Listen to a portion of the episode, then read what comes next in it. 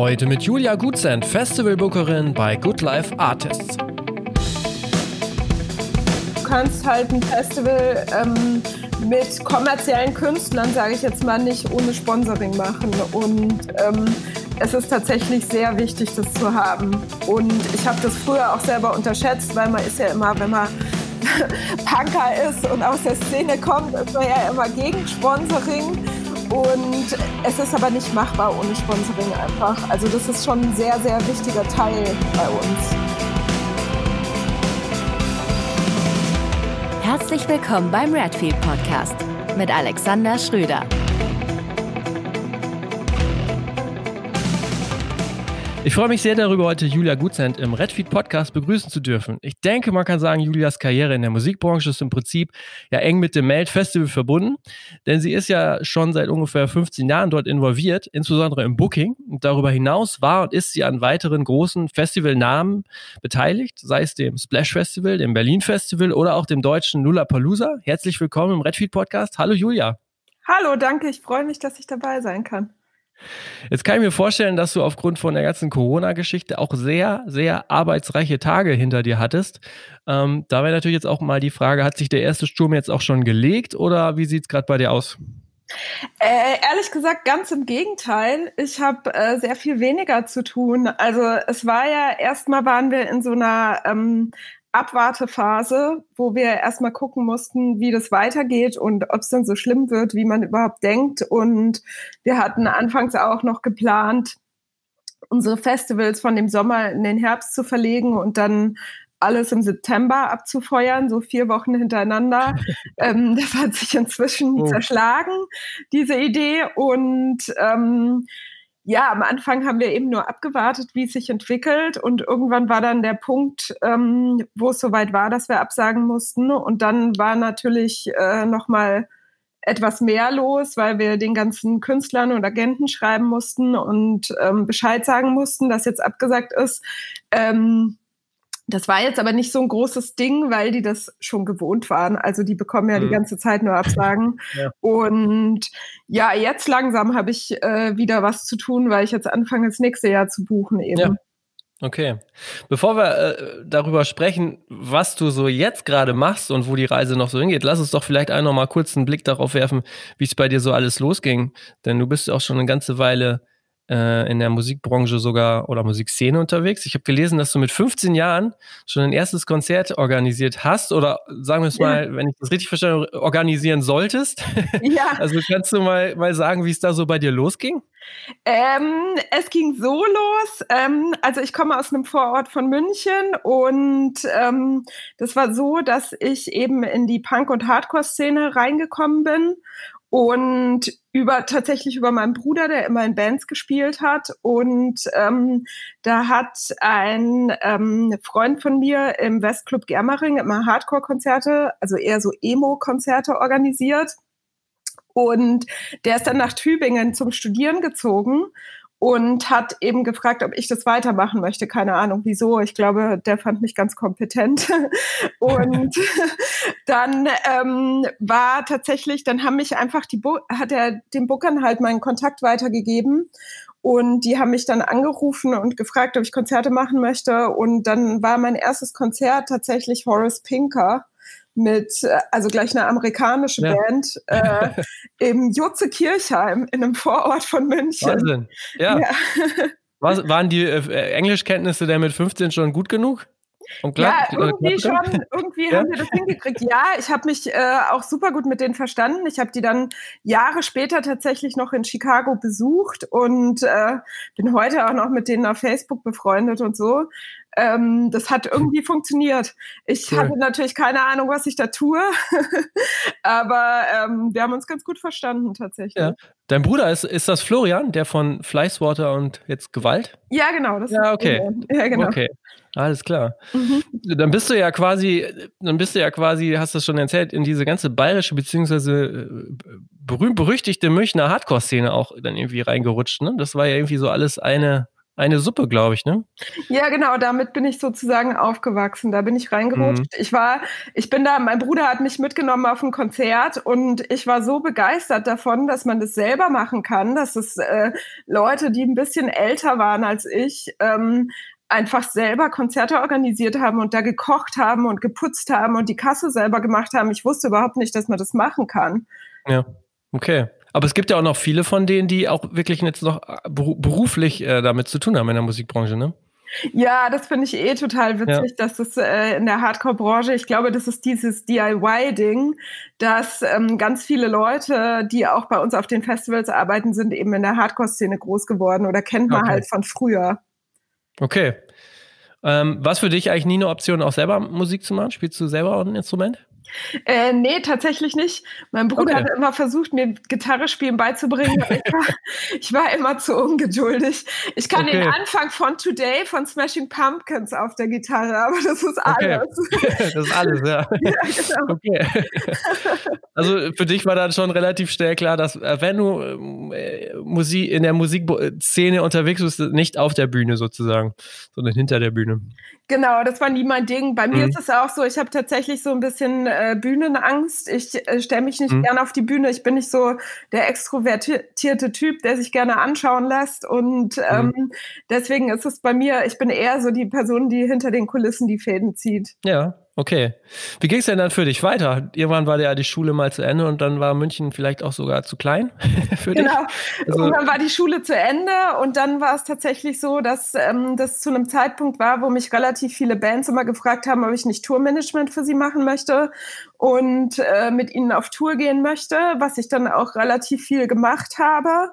Ähm, und da war ich zum Beispiel mit äh, Appleseed Cast sechs Wochen auf Europatour. Da sind wir wirklich komplett im Van, komplett Europa abgefahren.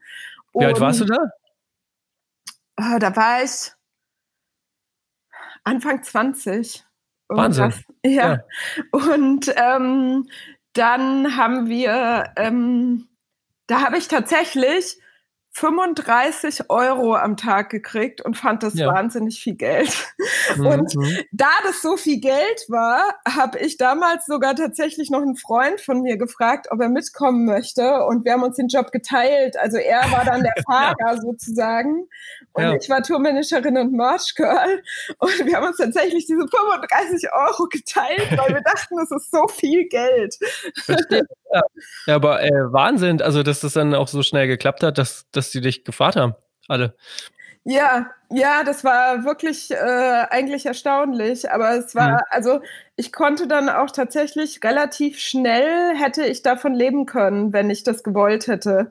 Aber es war dann irgendwann auch an einem Punkt, wo ich ähm, drei Monate hintereinander nur auf Tour gewesen bin und dann gemerkt habe, ist es wirklich schwierig, ähm, mhm. ernsthafte mhm. Beziehungen aufzubauen, wenn man die ganze Zeit nur unterwegs ist. Und mhm. dass es halt schon so ist, dass ähm, deine ähm, deine Band dann sozusagen deine besten Freunde werden, weil es ist ja niemand anders da und mit denen bist du aber 24 Stunden am Tag zusammen ja. und dann sind die einfach plötzlich weg und alle Beziehungen, die du hast, werden sofort wieder zerstört, weil die Leute halt eben komplett woanders wohnen und da habe ich dann halt gemerkt, das möchte ich nicht. Ich möchte schon äh, mit meinen Freunden und ähm, meiner Familie mehr Kontakt haben, als dass ich ständig nur in der Weltgeschichte rumreise.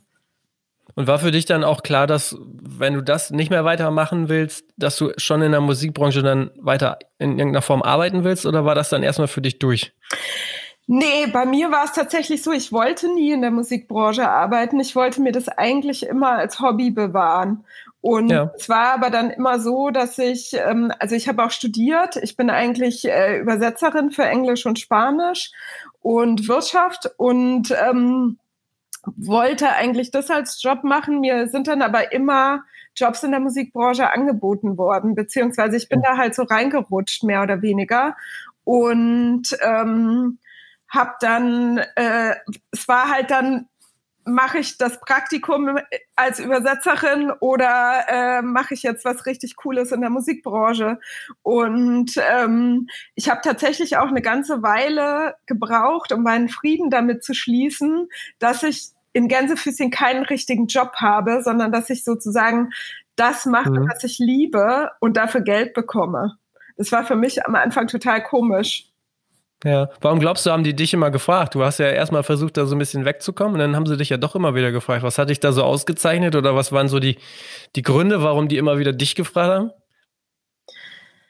Oh, das ist schwierig. Ich glaube, äh, weil ich mich einfach durchgebissen habe und mhm. weil ich ähm, glaube, ich einen ganz guten Job gemacht habe. Ich habe mich halt, ich war halt sehr ähm, engagiert und wollte immer, dass alles gut funktioniert und habe halt einfach alles gemacht und war mir für nichts zu schade einfach. Ich glaube, das war es einfach. Okay. Du hast aber, glaube ich, in der Zeit dann auch relativ ähm, viel auch geschrieben, ne? Also ja. Also Reviews vor allen Dingen für Musikzeitschriften äh, und so weiter. Da bist, da bist du dann quasi, hast du nochmal so ein bisschen die Seiten gewechselt, dann parallel, oder? Ja, genau. Das war halt eigentlich, dass ich mir dann in den Kopf gesetzt hatte, ich will lieber Journalistin werden. Ich hatte ja. damals aber tatsächlich nicht so richtig gecheckt, äh, sage ich jetzt mal, dass das ja auch ein Job ist, den man erstmal lernen muss und ja. ähm, habe das eher so als Autodidakt gemacht. Und ähm, das ist mir auch relativ schwer gefallen immer. Also ich habe da immer wahnsinnig lange gebraucht dafür. Und ähm, die Sache ist die, ich habe dann irgendwann festgestellt, dass das eigentlich gar nicht mein Traum ist, sondern dass das der Traum von meiner Mutter ist, ähm, Schriftstellerin oder Journalistin zu werden und ähm, sie das aber auf mich projiziert hat und ich das auch angenommen habe sozusagen. Mhm. Und das ist ja tatsächlich bei ganz vielen Kindern so, dass die einfach den Job machen, den ihre Eltern machen oder gerne machen würden einfach und ähm, dass man sich erstmal, wenn man erwachsen wird, damit auseinandersetzen möchte, was ist denn überhaupt meins und was ist von mir und was ist von meinen Eltern übernommen. Und das habe ich irgendwann habe ich halt gemerkt, dass das eigentlich gar nicht so mein Ding ist und dass mir das gar nicht so viel Spaß macht, sondern dass das eigentlich das ist, was meine Mutter machen möchte. Und dann habe ich auch wirklich radikal sofort damit aufgehört, weil ich auch gemerkt habe, ich bin da gar nicht so gut drin. Hm, okay, ja, spannend, weil ich äh, hatte nämlich gesehen, dass sogar Reviews von dir bei, bei der Zeit auch äh, ja. erschienen sind. Ja. Solche Sachen, also, also so ganz schlecht kann es ja nur auch nicht gewesen sein. Aber klar, wenn, der, wenn du halt sagst, es ist einfach nicht deins, dann verstehe ich natürlich auch, dass man dann irgendwie sagt, nee, dann, dann jetzt nicht. Ja, ich habe schon ein paar Sachen geschrieben, auf die ich stolz bin und die ich auch gut finde und ähm, die ich mir auch noch durchlesen kann. Die meisten Sachen traut man sich ja gar nicht mehr durchzulesen im Nachhinein. Mhm. Aber ähm, das war halt wirklich eine extreme Arbeit für mich, da hinzukommen. Also ich musste das dann tausend Millionen Mal redigieren und ähm, immer wieder und wieder machen. Aber wie ich schon gesagt habe, ich bin halt so jemand, der sich dann festbeißt und der das dann halt auch wirklich macht und die Zeit ja. da reinsteckt und so. Und ähm, es war halt auch so, ich hatte damals dann ein Praktikum bei der Intro gemacht, weil ich mir halt eben gesagt habe, ich will was anderes machen als Tourmanagement. Und ähm, die haben damals ja auch das Meld-Festival dann gemacht. Und ähm, ich habe zur Hälfte halt für Intro geschrieben und zur anderen Hälfte habe ich äh, Meld gemacht. Und die Leute bei der Intro haben mir dann halt gesagt, danach so ganz radikal, Julia, das wird nichts, du bist keine Journalistin, das kannst du nicht. Und ich fand es damals richtig gemein. Total. Und ja, ja, dazu muss man aber auch sagen, es war damals auch wirklich so eine Männermischpoke. Ähm, mhm. äh, da man hatte da gar nicht so eine richtige Chance. Und ähm, es war aber dann halt auch, dass, ähm, dass äh, der Stefan vom Meld Festival gesagt hat, ja, aber das kannst du, Festival organisieren kannst du. Deswegen geben wir dir trotzdem richtigen Job einfach, weil ähm, dann habe ich halt das gemacht und habe halt gemerkt, okay, das ist wohl doch das, wo mein Weg mich hinführen soll. Und das ist halt das, was ich kann einfach.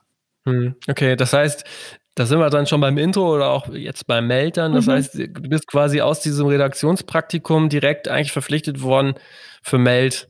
Genau. Ähm, und seitdem bist du quasi äh, dabei eigentlich. Ne? Genau. Ne? Es war eigentlich, dass ich sogar im Praktikum bei meinem ersten Meld ähm, wurde ich einfach an Natus Infopoint gesetzt und wurde gesagt, mach mal. und ähm, ich äh, dachte mir, ja, ist ja nur ein größeres Konzert mit ein paar mehr Musikern irgendwie. Also ich habe das auch total äh, unterschätzt, würde ich jetzt mal sagen. Aber da waren natürlich schon Leute dabei als Artist Host, die halt vor mir das schon gemacht haben. Und da muss man sagen, die haben mir einfach wahnsinnig geholfen und den Rücken gestärkt und ähm, haben mich damit durchgezogen, dass ich das, äh, dass ich das hinkriege. Also das war halt dieses Team war schon damals ähm, so super und ähm, die haben halt eigentlich mir alles beigebracht, was ich wissen musste. Hm. Aber die ähm, Firma, die ja quasi daraus entstanden ist, das war, glaube ich, dann Meldbooking, ne? Mhm. Die wurde ja quasi zu dem Zeitpunkt, wo du gewechselt bist, vom Intro dann zu Meld, wurde ja auch gerade erst neu aufgebaut, oder? Also du warst ja mit einer der ersten Angestellten dann, oder? Ja, ich habe die Personalnummer vier. Okay. ich war wohl insgesamt die vierte Angestellte. Ja. Ähm, aber eigentlich die zweite bei Meld, ich weiß nicht, wer die anderen sind oder wieso ich Personal Nummer vier hatte. Bei Meld war ich die zweite Angestellte. Okay, ähm, ja. ja, das war Meldbooking tatsächlich, ähm, haben wir dann gegründet, weil ich das unbedingt wollte, weil ich gesagt habe, ich finde es halt im Winter langweilig. Ich bin halt so jemand, der lieber zu viel als zu wenig zu tun hat. Ähm, und man sagt mir auch nach, dass ich nur glücklich bin, wenn ich Stress habe. Und deswegen ähm, war ich halt einfach so, ich habe halt äh, meinen Chef die ganze Zeit zugeschwallert, dass ich gerne eine Booking-Agentur machen möchte.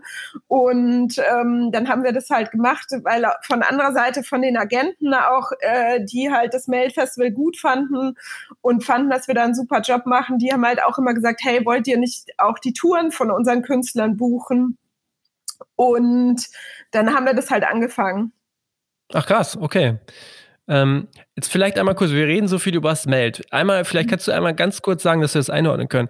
Für jemand, der das jetzt noch gar nicht kennt, was macht so den Reiz des Festivals aus? Was ist das überhaupt für ein Festival? Aber das Meld ist das beste Festival der Welt. ähm, das ist äh, eigentlich daraus entstanden, dass ähm, wir einfach, äh, also das Meld wurde eigentlich von jemand anders gegründet und war am Anfang ein Techno-Festival.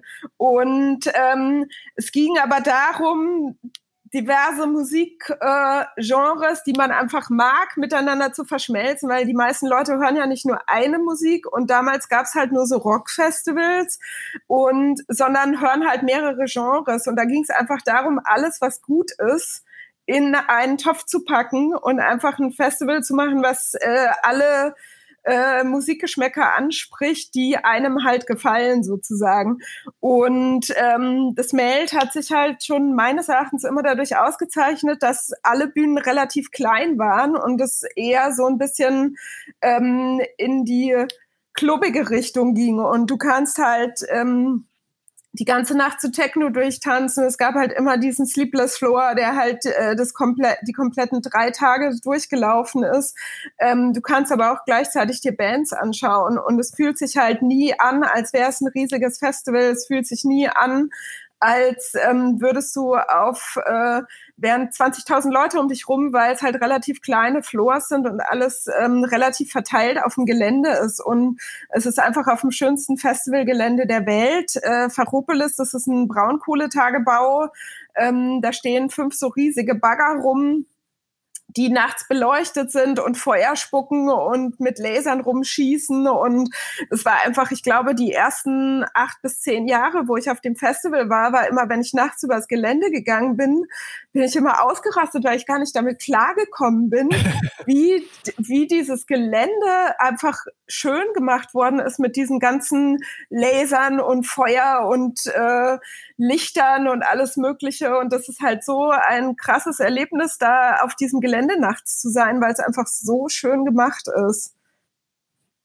Wahnsinn. Das jetzt nochmal so, also diese Begeisterung auch zu hören für das Festival. Ja, Wahnsinn. ja ich, ich liebe dieses Festival. Ja. Also wirklich auch noch nach all den Jahren. Ich finde es einfach das beste Festival der Welt. Als, als du dazu, als du dazugekommen bist, war das schon auf dem Gelände? Ja, das war schon auf okay. dem Gelände, genau. Okay. Mhm. Alles klar. Ähm, Kannst du denn vielleicht auch nochmal sagen, seitdem hat sich ja auch vieles getan ähm, bei euch, beziehungsweise auch in der Firma. Welche Aufgabengebiete hast du in den ganzen Jahren denn so durchlaufen und ähm, also was hast hab, du da so alles gemacht? Ich habe relativ viel gemacht. Wie gesagt, am Anfang waren wir nur zwei Festangestellte bei Meld und da haben halt, da hat das Sponsoring vom Intro, hat halt Sponsoring gemacht und so. Und ähm, da haben die ganzen Intro-Leute haben halt beim Festival vor Ort auch immer mitgeholfen. Und ähm, da habe ich eigentlich alles gemacht, von Buchhaltung über ähm, was weiß ich, also einfach alle Aufgabengebiete, weil wie gesagt, wir waren nur zwei Leute, da haben wir auch die Nächte lang einfach durchgearbeitet, um dieses Festival auf die Beine zu stellen.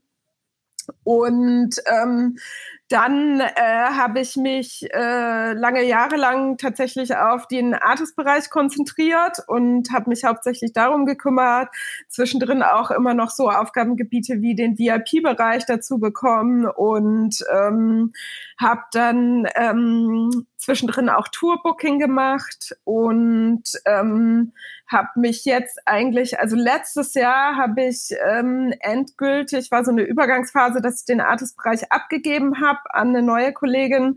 Und jetzt konzentriere ich mich eigentlich nur noch aufs Booking, allerdings inzwischen eher aufs Lollapalooza und auf ein neues Festival, was wir in München jetzt 2021 das erste Mal mhm. machen, das mhm. heißt Superbloom und ähm, buche auch ein Festival in Irland, das heißt Body and Soul. Das ist auch so ähnlich wie Smelt und ähm, noch zwei Festivals in Rumänien. Und ähm, das Meld macht inzwischen auch ein anderer Kollege von mir. Hm, okay. Wie groß ist äh, wie groß ist Meld Booking eigentlich im Moment? Das ist schwierig zu sagen, ehrlich gesagt. Ja. Es ist, äh, wir haben so viele Unterfirmen. Also ich würde ja, sagen, in genau. unserem Berliner Büro sind so vielleicht 50 Leute on-off so, weil viele, wir haben auch viele feste Freie. Ähm, ja, genau. Okay. Okay. Hm. Jetzt hast du ja schon gesagt, ähm, in den Jahren also hat sich auch einiges geändert. Du hast gerade davon gesprochen. In Irland gibt es eins, das ist so ein bisschen vergleichbar jetzt mit dem Melt Festival. Wenn man, wenn du dir das so anguckst, so von, von damals bis jetzt, was hat sich denn jetzt so konkret verändert für, wenn man ein Festival macht? Gibt es mehr Konkurrenz? Bist du eigentlich dazu gezwungen, alles irgendwie mal größer, bunter, lauter zu machen? Oder was sind so die entscheidenden Faktoren da? Ja, es ist schon so. Also früher hatte das Meld ja so ein Alleinstellungsmerkmal und es gab halt nichts wie das Meld. Und jetzt gibt es unglaublich viele Festivals, die äh, relativ ähnlich sind einfach. Ähm, es ist auch mehr in Richtung gegangen. Es ist nicht mehr so, dass man einfach eine Bühne auf dem Feld stellen kann und Künstler buchen kann, sondern die Leute erwarten halt schon mehr. Die erwarten noch Zusatzprogramm wie irgendwelche Yogastunden oder ähm, was weiß ich, Blumenkränze flechten oder sonst irgendwas. Und ähm, die Leute erwarten sehr viel mehr Deko und ähm, andere Sachen beim Festival und äh, deswegen ist das Meld nicht mehr so einzigartig, wie es einfach mal war, weil es halt sehr viel in der Art inzwischen gibt. Und es, also was am krassesten ist, ist natürlich, die Künstlergagen sind total explodiert, beziehungsweise die Kosten allgemein. Es ist halt, ähm, es ja, die Leute können sich gar nicht vorstellen, wie schwierig es teilweise auch ist, Headliner zu bekommen, weil es gar nicht so viele gibt. Und dann ist der eine nicht verfügbar, der andere ist zu teuer und äh, lauter solche Geschichten. Und es gibt mhm. tatsächlich sehr viel mehr Festivals und sehr viel mehr Konkurrenz einfach. Ja. Stichwort Gagen bzw. Künstlerbuchen, das finde ich immer ganz interessant. Ich hatte da auch mal mit jemandem drüber gesprochen. Ähm, wenn du so mit Bands oder auch dann mit Headlinern oder Agenturen dann halt sprichst, ist das dann, könnte ich mir halt vorstellen, dass man irgendwann so ein bisschen auch das ähm, das Verhältnis zum Geld auch äh, zumindest auf professioneller Ebene komplett verliert, weil man dann irgendwelche fünf-, sechsstelligen Summen in irgendwelche E-Mails schreibt und irgendwann auch gar nicht mehr so richtig durchblickt, ist das jetzt viel, wenig, tausend mehr, ist auch irgendwie egal. Ja, ja, so ist es tatsächlich ein bisschen. Man hm. verliert dann schon äh, ein bisschen das Verhältnis zum Geld, weil ich natürlich mit einem Vielfachen meines Jahresgehalts arbeite einfach. Und ähm, es ist an einer Stelle muss man dann sparen, an anderer Stelle ist es, äh, wie gesagt, sind äh, gewisse Größenordnungen einfach am Start, wo dann ein paar tausend Euro mehr auch nichts mehr ausmachen. Allerdings ähm, bin ich schon so ein Sparfuchs, also ich versuche schon immer das Beste rauszuholen. Mhm. Allerdings finde ich halt auch, es müssen beide Seiten zufrieden sein. Ich finde es dann halt auch, also so Konzepte wie Pay-to-Play oder kleinen Künstlern gar keine Gage zu zahlen, finde ich halt auch nicht in Ordnung. Ich versuche halt schon immer jedem zumindest eine kleine Gage zu bezahlen. Mhm. Okay. Jetzt sind wir hier so ein, so ein Podcast, der sich auch versucht, so ein bisschen in der Musikbranche ähm, umzuschauen. Ich habe tatsächlich auch nochmal überlegt, weil das fand ich auch ganz spannend beim Weltfestival, wenn man sagt, es, du hast eben auch erwähnt, Sponsoring, solche Sachen. Ich habe mich gefragt, wie wichtig sind Ticketverkäufe für äh, Festivals in der, im, im, quasi im Gesamtumsatz? Ähm, vor allen Dingen im ja, Vergleich sein zu den Sponsorengeldern, weil ich habe gesehen, du, du warst auch mal in so einem, in, in einer Diskussion, ich glaube im Deutschlandfunk, wo es darum geht, wie, ja. wie Festivals kommer kommerzialisiert werden oder so. Ja. Aber natürlich, jegliche Form von Kultur muss ja irgendwie auch gesponsert werden, weil sie sonst eigentlich gar nicht richtig stattfinden würde. Und dann habe ich mich tatsächlich gefragt, welchen Anteil hat eigentlich so Ticketverkäufe an, am Gesamtumsatz? Und wie wichtig oder welchen Anteil haben dann die Sponsoren? also ehrlich gesagt weiß ich es jetzt nicht in Prozenten genau. Ich würde aber sagen, beides ist gleich wichtig. Du kannst halt ein mhm. Festival ähm, mit kommerziellen Künstlern, sage ich jetzt mal, nicht ohne Sponsoring machen. Und mhm. ähm, es ist tatsächlich sehr wichtig, das zu haben. Und ich habe das früher auch selber unterschätzt, weil man ist ja immer, wenn man Punker ist und aus der Szene kommt, ist man ja immer gegen Sponsoring. Und es ist aber nicht machbar ohne Sponsoring mhm. einfach. Also das ist schon ein sehr, sehr wichtiger Teil bei uns. Ja, denke ich auch. Ich habe halt mal nach, nachgeguckt, so letztes Jahr waren so 25.000 Besucher da Mhm. Bei ungefähr äh, 100 Euro netto Ticketpreis, da hast du ja schon 2,5 Millionen mhm. äh, Euro nur, nur, an Tickets. Und da kann ich mir nicht vorstellen, dass man so ein Festival dann in der Größenordnung einfach nur, nur allein damit wuppt und dann halt noch mit den Einnahmen von den Ständen oder so, ne? Nee, auf gar keinen Fall. Das ist nicht mhm. möglich. Und wenn ihr, wenn du Headliner buchst, dann äh, ist da schon, das sind dann schon auch zum Teil sechsstellige Gagen bei, ne? Ja, kommt auf den Headliner drauf an, aber okay. passiert schnell mal, ja. Ja, passiert schnell mal, ja. ja. Besonders jetzt, heutzutage. ja, okay. Jetzt hast, jetzt hast du ja gesagt, das ist nicht so einfach mit den, mit den Headlinern. Und manchmal muss man vielleicht auch so, sag ich jetzt mal ein bisschen überspitzt, dann einfach den ja. nehmen, den es gerade so gibt.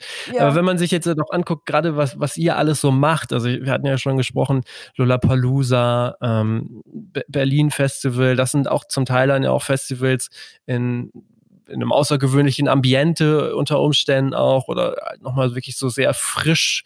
Ähm, auch beim, beim Booking arbeitet ihr auch mit, mit Künstlern, die sehr, sehr frisch ähm, dabei sind, sehr neu. Und ähm, da stellt sich für mich natürlich auch die Frage, wie bleibt man dann eigentlich dann so am Ball? Also wie bleibt man so am Zahn der Zeit? Also gerade du, wenn du halt wirklich die Headliner buchen musst, woher kriegst du denn deine ganzen Infos, dass das jetzt gerade so die heißen, dass das sogar der heiße Scheiß irgendwie ist?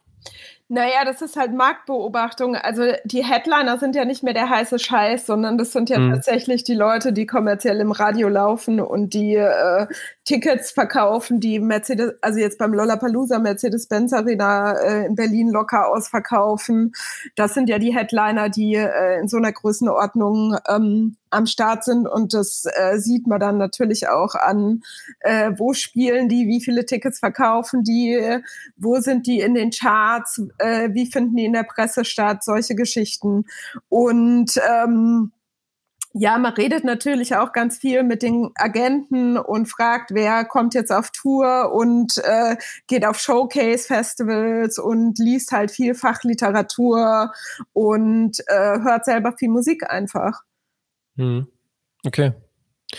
Jetzt haben wir eben schon auch ein bisschen festgestellt, man, man muss definitiv, wenn man ein Festival macht, ich glaube, dass es geht aber jedem, der Events macht, so, man muss halt schon richtig, richtig investieren, um halt entsprechende Dinge zu bieten. Für, mhm. für, also das ganze Drumherum muss halt so aufgeblasen werden. Und ich bin halt auch noch über eine Sache gestoßen. Äh, das, der Name sagte mir was, mir war gar nicht so richtig bewusst, dass es ein US, ich glaube, ein US-Unternehmen dann auch, nämlich äh, Wanderlust Wanderlust? Ja. Also Wanderlust im Grunde genommen. In, in Wanderlust, ja.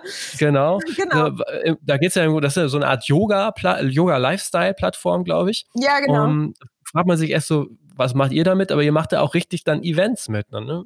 Genau. Also auch ja, Konzerte. Ja. Mhm. ja, ja, genau. Wir haben das sozusagen nach Deutschland gebracht, dieses Konzept, und haben da äh, angefangen, äh, Wanderlust 108 heißt es, äh, so kleine Tagesevents äh, zu machen, wo halt äh, sozusagen eine Yogalehrerin kommt und eine Yogastunde macht. Und danach gibt's noch eine Meditation und mhm. äh, das meistens mit dem DJ und teilweise auch mit Live-Musik.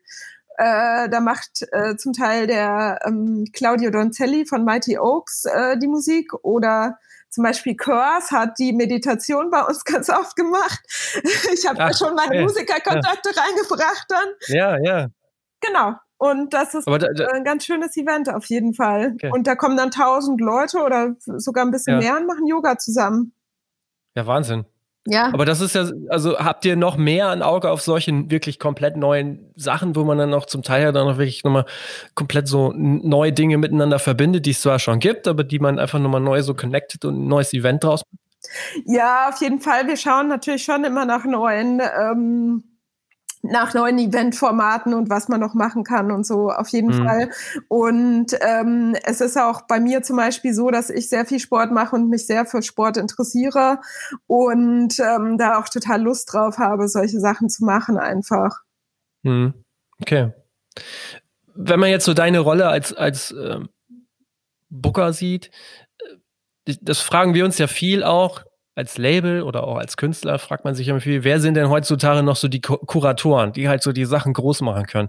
Ich glaube, wir sind uns alle relativ einig, dass es die Rolle der Medien da mittlerweile eine relativ untergeordnete Rolle spielt, zumindest der klassischen Printmedien unter Umständen. Ähm, und da stellt sich für uns zum Beispiel auch die Frage, kann denn halt auch jemand wie du, der ähm, Bands bucht, einfach auch nochmal so in die Rolle des Kurators richtig rein, reinschlüpfen? Ähm, dass ich Künstler groß mache, meinst du? Genau, also dass du quasi, im Grunde genommen ist das, was du machst, ja auch so eine gewisse Kuration. Du, du stellst ein Programm zusammen, aber ist das auch was, wodurch du auch wirklich sozusagen merkst, so, ey Mann, jetzt haben wir die und die Band oder den und den Künstler hier hingeholt und das funktioniert richtig gut. Und das war so der Startschuss für alles. Naja, es Allein kann ich das nicht machen. Also ich kann natürlich äh, Künstlern ähm, eine Chance geben, indem ich die auf mehrere Festivals buche.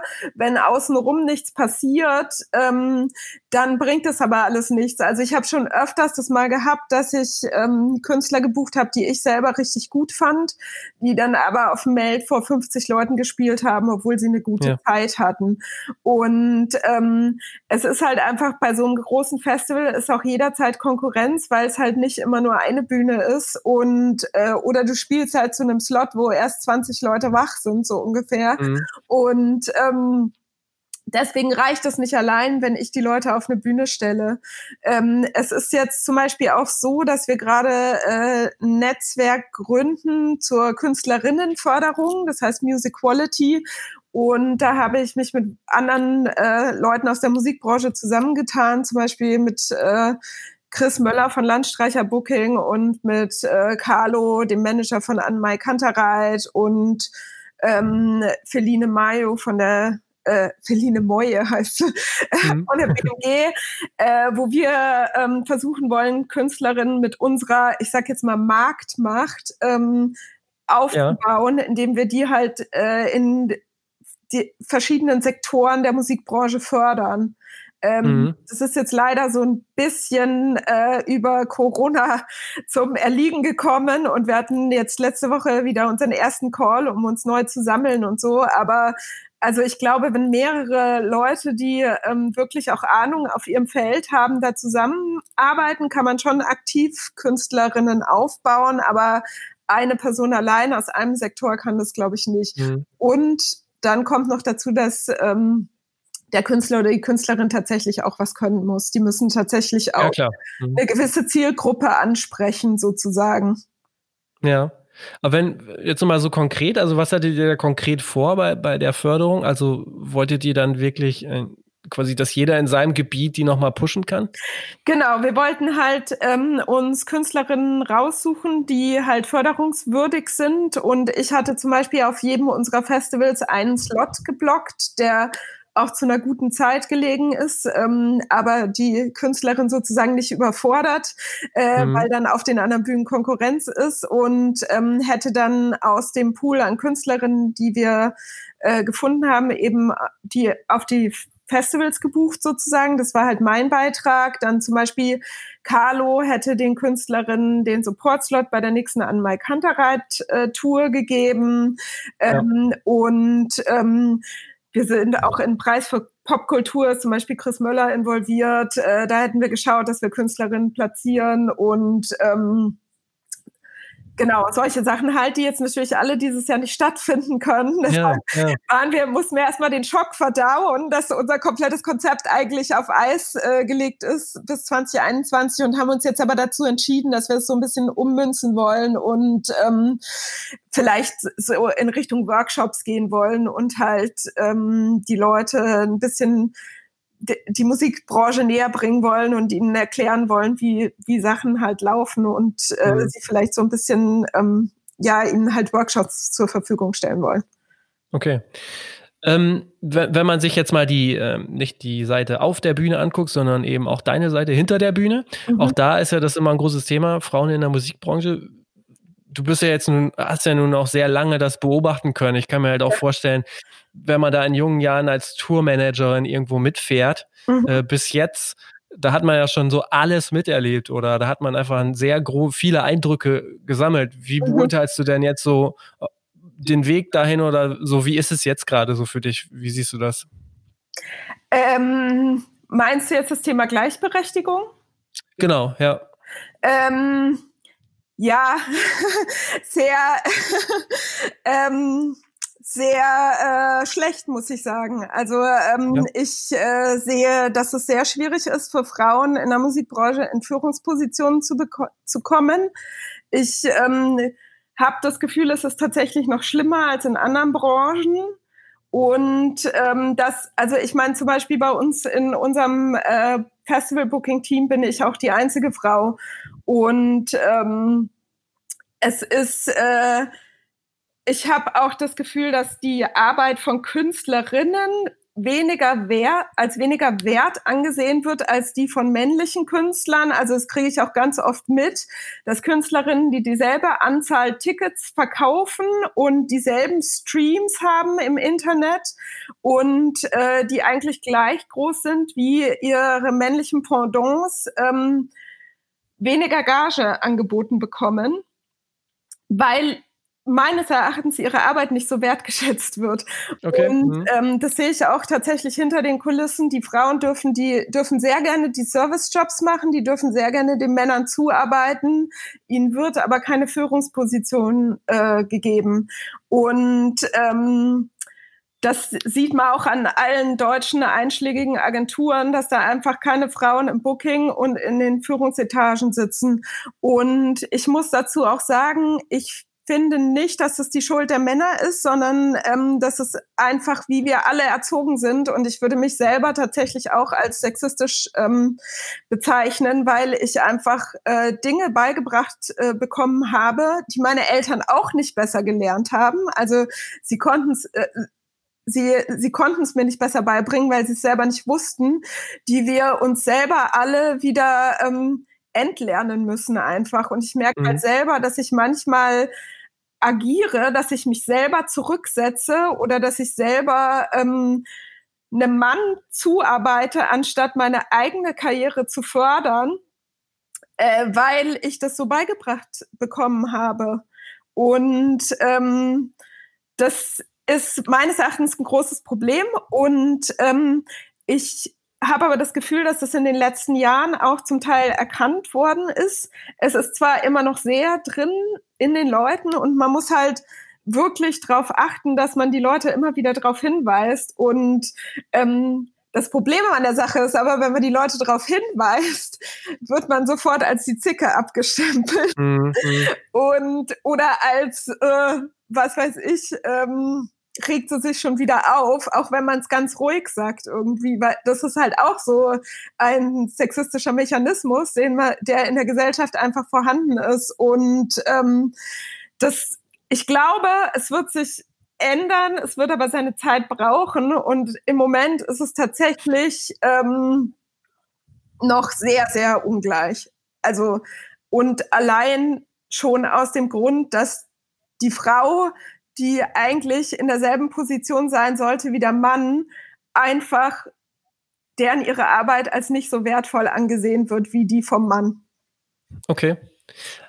Aber was ich zumindest wahrnehme, ist, dass sich auf jeden Fall die Frauen doch in den letzten Jahren, ähm, glaube ich, auch ganz gut selber wieder organisieren. Ne? Also um auf diese Probleme auch aufmerksam zu machen. Ich stoße im Internet zum Beispiel immer wieder auf diese Plattform Music Women Germany. Mhm. Da bist du ja auch gelistet. Mhm. Kannst, du, ähm, kannst du da was zu sagen? Weil ich muss gestehen, außer ähm, dass ich gesehen habe, dass es eine Plattform ist, weiß ich da gar nicht so viel drüber.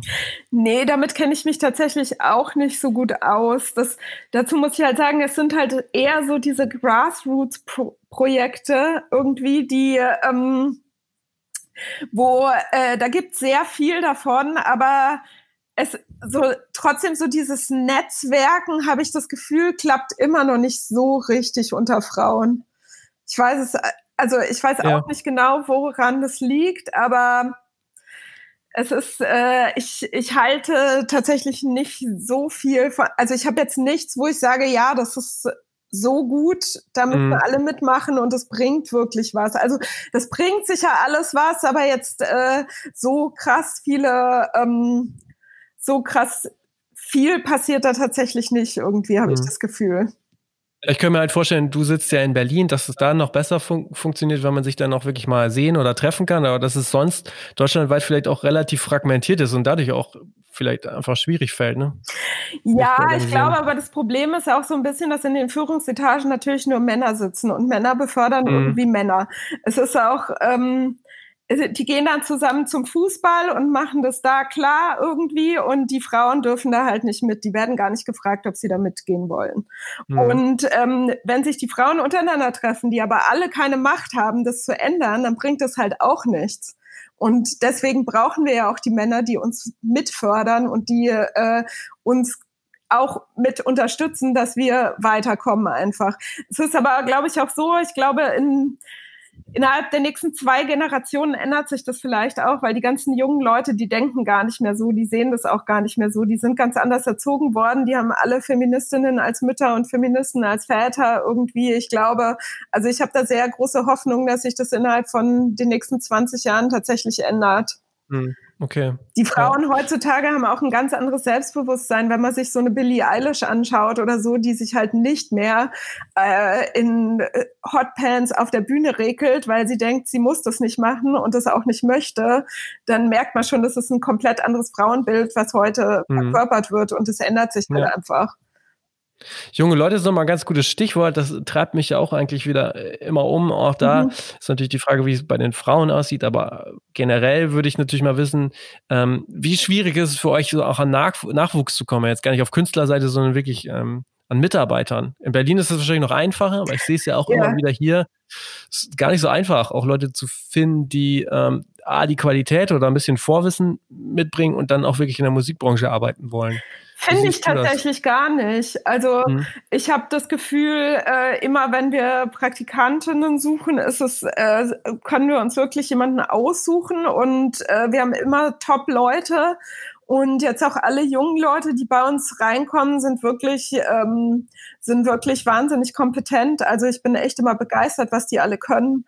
Cool. Und ja. ähm, die Sache ist halt die, die lassen sich nicht mehr so ausbeuten.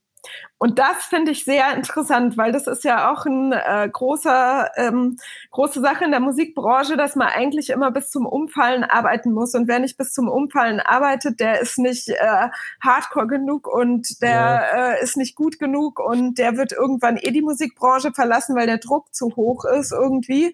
Und ähm, die Leute, die jungen Leute, die jetzt nachkommen, so Anfang 20, die, die lassen es nicht mehr mit sich machen, die sehen nicht mehr ein, dass sie ihr Privatleben aufgeben müssen wegen einem Job. Und das finde ich sehr interessant. Das ist auch eine sehr positive Entwicklung, finde ich. Hm. Ja, das stimmt.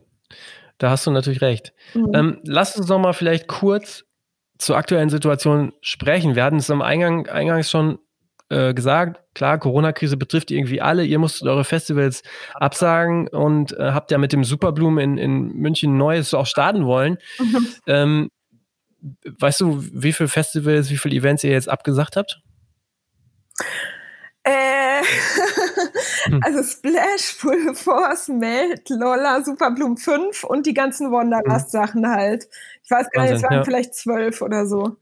Da steht natürlich unausweichlich die Frage auch mal in den Raum, wie das wirtschaftlich für euch funktioniert. Also ja. ähm, könnt ihr das auffangen?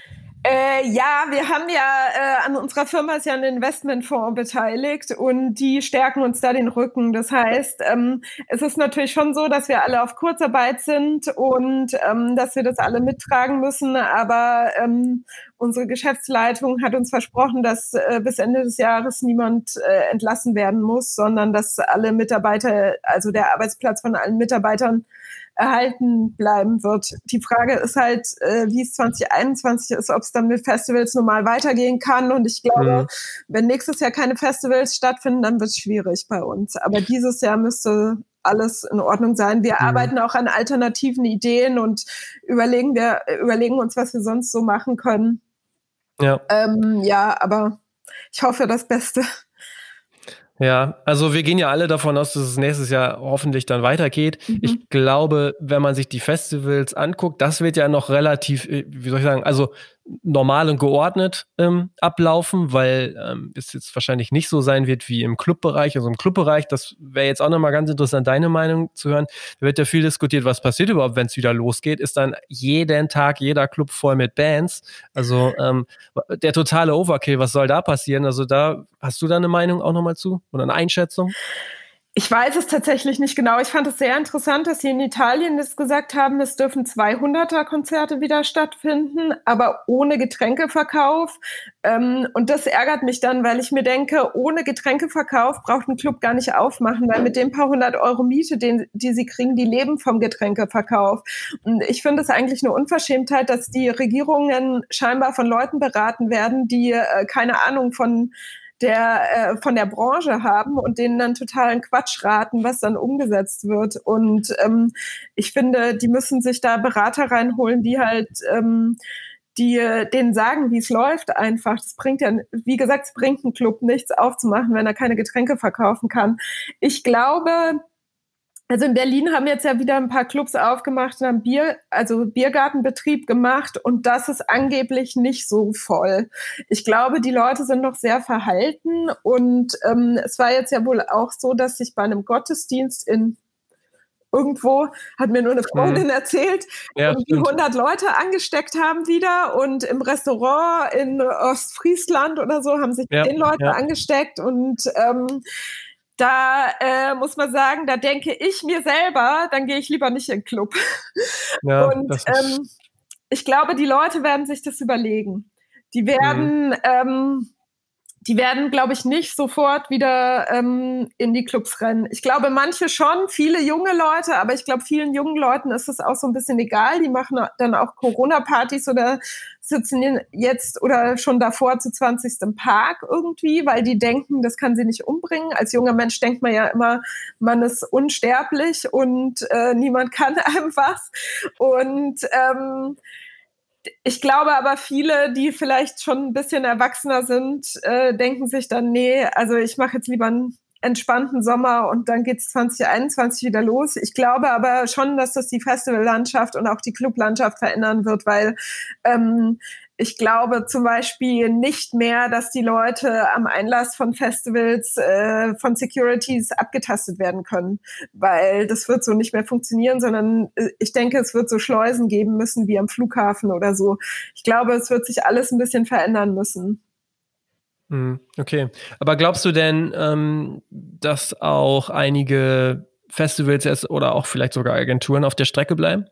Siehst oder siehst du da auch schon ja, was? Mit Sicherheit. Äh, nee, sehen tue ich das bisher noch nicht. Ähm, ich habe, also es gibt so manchmal auf Facebook so Posts, wo halt Leute schreiben, sie haben Angst um ihre Firma oder um ihre Existenz und ähm, ich muss sagen, ich habe auch Existenzängste das erste Mal in meinem Leben. Aber ähm, besonders wenn man jetzt seinen Job verliert, findet man mit Sicherheit in der Musikbranche so, so schnell keinen mehr. Und ja, das zum ja. Beispiel auch in England werden ganz viele Leute entlassen bei den Agenturen. Also der, die, okay. da sind die knallhart in anderen Ländern. Und ich denke mal, in den USA ist es auch so. Und ähm, die Sache ist die, ich glaube, die Musiklandschaft wird sich so verändern, dass die großen Firmen noch stärker werden, weil die werden ganz billig die ganzen kleinen Festivals, Clubs, Veranstalter aufkaufen und werden die integrieren. Und es wird halt sehr, sehr weniger ähm, bunt und abwechslungsreich werden, sondern es wird alles gestreamlined und wird alles äh, nur noch Live Nation und Scorpio und wir auch sein. Und ähm, es wird sehr viel langweiliger werden, meines Erachtens, weil mhm. das, was interessant ist und das, was wirklich ja Veränderung bringt und was Neues reinbringt, sind ja diese Grassroots-Projekte, die halt irgendwie, wo nicht viel Geld dahinter steckt, sondern ganz, ganz viel Herzblut drin steckt.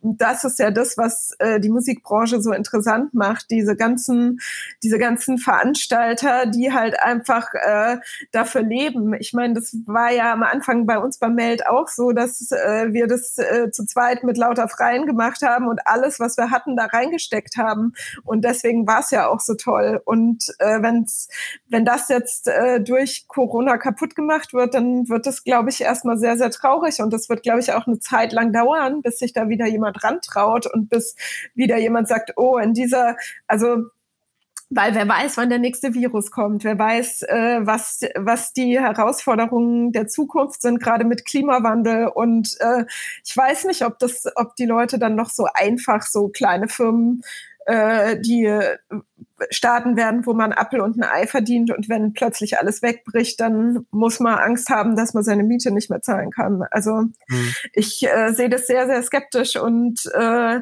habe auch äh, da gar nicht so Lust drauf, wie das so werden wird. ja. ja. Schwierig. Gibt es eigentlich, gibt's eigentlich irgendwie ein Festival oder Festivals, die du ja, sag ich mal, äh, inspirierend findest oder bewunderst aufgrund so ihres, ihrer Atmosphäre, Ambiente oder auch ihren, ihrer Kuration vom Programm her? Ja, ich finde zum Beispiel das Oja Festival in Norwegen ganz, ganz toll. Ich finde, also die haben in allen Bereichen einen wahnsinnig guten Ansatz. Äh, die waren schon immer wahnsinnig umweltfreundlich. Die haben äh, schon immer geschaut, dass sie ein äh, gender ausgeglichenes Line-up haben. Die buchen immer gute Acts. Äh, da stehen gute Leute dahinter. Das ist ein Festival, das ich echt äh, sehr, sehr gerne mag und bewundere. Dann gibt's ähm, eine Bookerin, die hat bis vor kurzem das Zürich Open Air gebucht. Marion Meyer heißt die. Die finde ich macht einen wahnsinnig guten Job und äh, sehr so ein bisschen mein berufliches Vorbild. Ja, cool. Mhm. ja, genau. Ähm, ja, es äh, gibt viele, viele Festivals und Leute, die ich echt gut finde. Ja. Ja, cool. Cool auch mal zu erfahren. Jetzt so abschließende Frage. Woher, du bist ja auch sehr ähm, also Bücher und so sind ja, glaube ich, auch, auch so dein Ding. Du hast viel mit Sprache zu tun. Mhm. Woher holst du dir denn nochmal so Input auch zu Themen aus der Musikbranche oder darüber hinaus? Hast du Inspirationsquellen, hast du Buchempfehlungen, die du nochmal so loswerden kannst?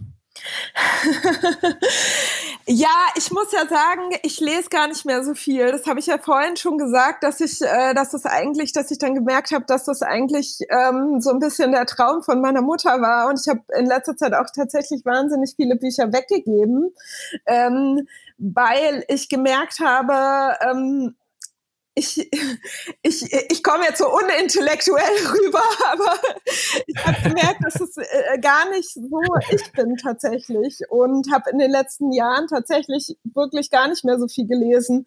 Ich äh, die letzten Bücher, die ich gelesen habe, haben waren eher so politisch. Also ich bin mm, okay. großer Fan von Mohamed Yunus. Ich weiß nicht, ob du ihn kennst. Das ist der Erfinder der Mikrokredite.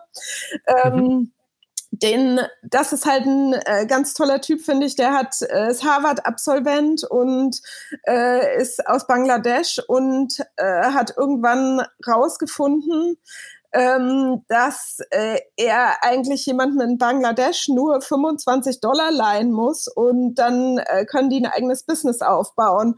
Und hat damals, ich glaube sogar, das war schon in den 80ern, hat er eben einer Frau in Bangladesch 25 Dollar geliehen, hat er sozusagen Kredit gegeben ähm, und die hat sich ein Handy gekauft und hat dann in ihrem Dorf ein Callcenter aufgemacht, dass die Leute, wenn die zum Beispiel zum Arzt mussten, der drei Orte weiter gewohnt hat, nicht zwei Stunden dahin laufen mussten, nur um dann zu merken, der Arzt ist gar nicht da heute, sondern den anrufen konnten davor, bevor sie da hingegangen sind. So.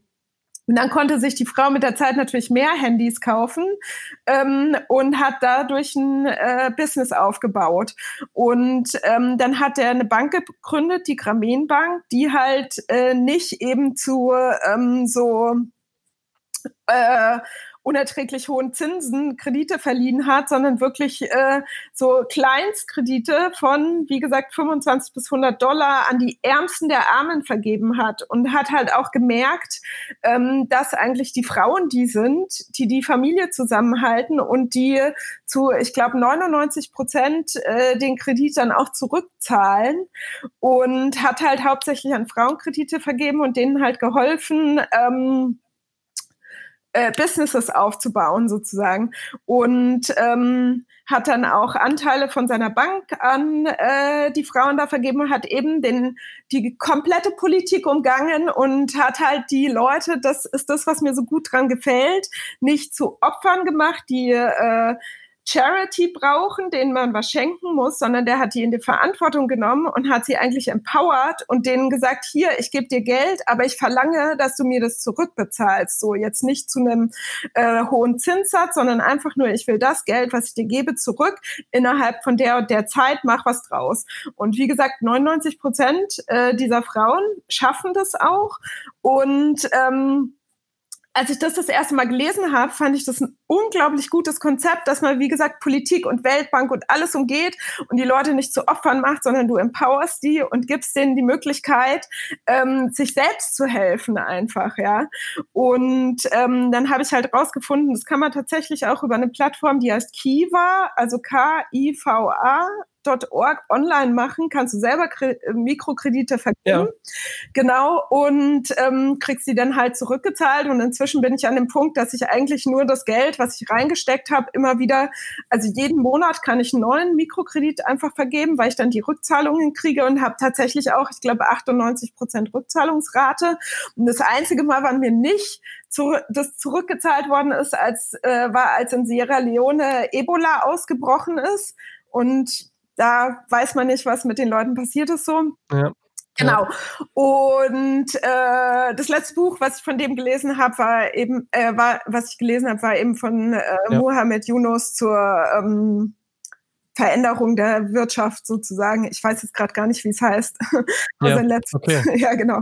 Ja, okay. Also, also da, ähm, also es gibt, ähm, da liest du jetzt nicht so viel musikbranchenmäßig und so, sondern dann auch wieder andere Themen, die dich selber auch nochmal prägen dann, ne? Ja, genau. Also eher im äh, Musikbranche lese ich eher im Internet. Ähm, okay. Und also ich habe so natürlich die einschlägigen äh, Biografien alle gelesen, wie ja. mein Lieblingsmusikbuch ist, glaube ich, The Dirt von Mötley Crew. Ja. das kann ich sehr empfehlen. Und die Autobiografie von Marilyn Manson finde ich auch wahnsinnig gut. Aber The Dirt ähm, ist nochmal ein ganz gutes Stichwort. Du, äh, du läufst ja auch viel Backstage rum. Wie viel findest du davon Backstage wieder? Ähm, kommt aufs Festival drauf an, muss Ja, klar, ja, klar. ähm, naja, also äh, es, als ich das, als ich das Buch gelesen habe, war es am Anfang irgendwie so, dass ich dachte, ähm, es ist wahnsinnig übertrieben, aber ähm, inzwischen äh, gab es schon so ein paar Splash-Festivals, wo diese ganzen Dinge tatsächlich alle passiert sind.